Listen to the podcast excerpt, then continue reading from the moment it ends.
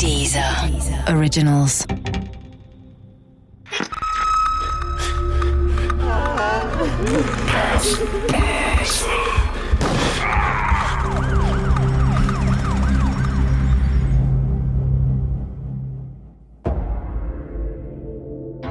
Die XY-Bande.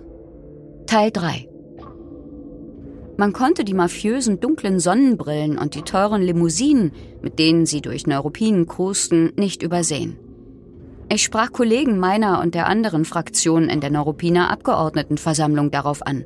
Ich wollte wissen, ob Ole Kämmerer tatsächlich in kriminellen Kreisen verkehrte oder ob ich mir da etwas einbildete. Die Kollegen schüttelten zumeist die Köpfe. Nein, da wäre sicher nichts. Kämmerer und seine Kumpels würden manchmal gern böse Jungs spielen, aber da wäre nichts. Sicher nicht. Kämmerer täte der Stadt gut. Wer schnell nach oben käme, sammle eben immer Neider um sich, die üble Gerüchte in die Welt setzten. Ich verstand und hielt zukünftig meinen Mund. Ich wollte nicht zu den Neidern gehören. Kämmerer war zweifelsohne beliebt in Neuruppin. So beliebt anscheinend, dass andere die Augen schlossen, um nicht alles sehen zu müssen, was er tat. Ich hielt mich raus, aber ich schloss meine Augen nicht. Ich wollte wissen, wer Ole Kämmerer wirklich war. Ein Ehrenmann oder ein Ganove? Für beide Möglichkeiten gab es genügend Anhaltspunkte. Ich beobachtete Kämmerer. Dabei fiel mir auf, dass immer öfter Alexander Schmiel seine Nähe suchte. Schmiel war ein Stadtverordnetenkollege aus der CDU, pikanterweise der Sohn des PDS-Bürgermeisters von Neuruppin, Bernhard Schmiel. Es hieß, Alexander Schmiel wäre als Pächter der Neuruppiner Fahrgastschifffahrt in eine finanzielle Schieflage geraten, die Kämmerer gerade rücken konnte. Doch ganz umsonst waren diese finanziellen Zuwendungen anscheinend nicht. Ole Kämmerer feierte auf den Schiffen der Flotte ausgelassene Partys, für die er sicher keinen Cent bezahlen musste. Eine dieser Partys richtete er für einen aus der Haft entlassenen Neuruppiner aus, der wegen verschiedener Drogendelikte in Österreich eingesessen hatte. Ich war zufällig am Ufer des Neuruppiner Sees, als das Schiff ablegte. Eigentlich wollte ich nur die Stelle näher inspizieren, an der Kämmerer seinen neuesten Coup plante. Ein gigantischer Yachthafen mit einem Investitionsvolumen von über 10 Millionen Euro. Der Hafen sollte auf dem Gelände des ruinösen Feuerlöschgerätewerks am Ruppiner See angelegt werden. Kämmerer hatte dafür bereits eine Firma in Planung, in der der CDU-Fraktionsvorsitzende der Neuruppiner Stadtverordnetenversammlung als Prokurist mitwirken sollte. Kämmerer hatte ein Gespür dafür, Menschen durch kleine Geschenke, Jobangebote und Gefälligkeiten von sich abhängig zu machen. Das Gelände für den zukünftigen Yachthafen lag neben der Baustelle eines Luxushotelprojekts.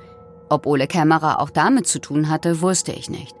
Allerdings gab es Gerüchte, dass unser Bürgermeister Bernhard Schmiel irgendwie, ob direkt oder indirekt, seine Hände drin hatte. Als ich an diesem Tag am Seeufer war, sah ich das Schiff mit der illustren Partygesellschaft vom Ufer ablegen. Ole Kämmerer war dabei, Alexander Schmiel, der ehemalige Häftling aus Österreich und ein Dutzend anderer Männer, die aussahen wie böse Jungs, vielleicht aber gar keine waren. Ihre Autos, allesamt teure Limousinen der Oberklasse, parkten am Ufer. Als ich an ihnen vorbeiging, fiel es mir auf. Alle hatten das regionale Kennzeichen OPR für Ostprignitz-Ruppin, gefolgt von der Buchstabenkombination XY. Das konnte kein Zufall sein. Allerdings hatte ich keine Ahnung, was es bedeuten sollte. Vielleicht wussten es andere, aber ich fragte nicht nach. Ich wollte es nicht wieder hören müssen, dass die Männer im Dunstkreis von Ole Kämmerer nur böse Jungs spielten und von unliebsamen Neidern verleumdet wurden. Natürlich war die XY-Kombination an den Kennzeichen eine Anspielung auf die Fernsehsendung Aktenzeichen XY ungelöst. Aber einen Sinn konnte ich dahinter nicht erkennen. Wollten sich die Kumpels von Ole Kämmerer über die Sendung lustig machen, in der nach realen Verbrechern gesucht wurde? Oder sollte es als solidarisches Zeichen für das Fernsehformat verstanden werden? Ich wusste es nicht.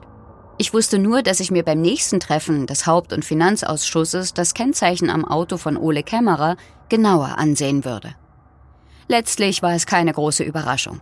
Auch er fuhr mit der Prignitzer Rupin XY-Kombination durch die Stadt. Irgendetwas verband diese XY-Kumpels. Und Ole Kämmerer war kein Außenstehender. Er gehörte dazu.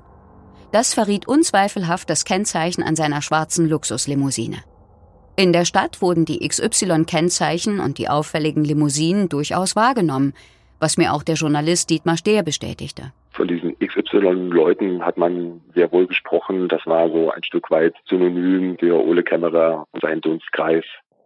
Allerdings gerieten meine Überlegungen, was Kämmerer und seine Freunde anging, Anfang August 2004 etwas in den Hintergrund. Eine andere Sache beschäftigte mich intensiver.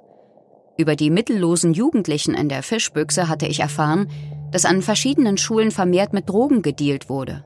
Vor allem das Schinkel-Gymnasium hatte sich wohl zu einem Hotspot des Marihuana- und Kokshandels entwickelt.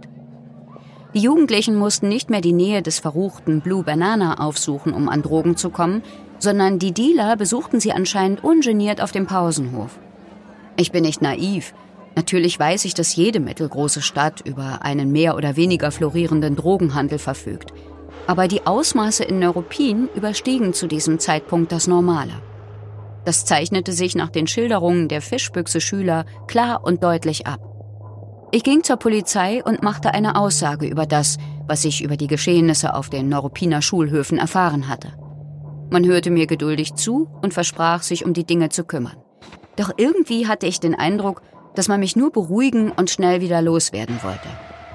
Deshalb sprach ich das offenkundige Drogenproblem auf den Pausenhöfen der Neuruppiner Schulen auch in der Abgeordnetenversammlung an.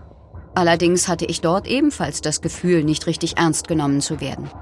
Bürgermeister Bernhard Schmiel erklärte knapp, dass es wichtigere Themen zu besprechen gäbe. Das Luxushotel am Ruppiner See beispielsweise.